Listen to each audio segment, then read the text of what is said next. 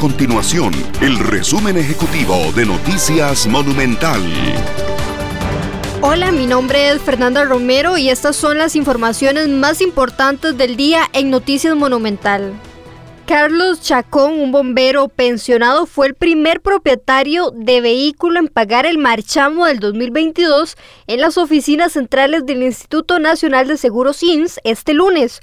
Hoy inició el cobro de este derecho para 1.6 millones de vehículos y motocicletas.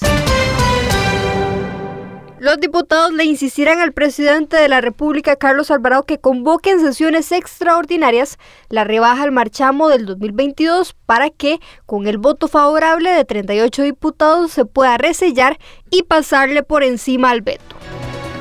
Estas y otras informaciones usted las puede encontrar en nuestro sitio web www.monumental.co.cr. Nuestro compromiso es mantener a Costa Rica informada. Esto fue el resumen ejecutivo de Noticias Monumental.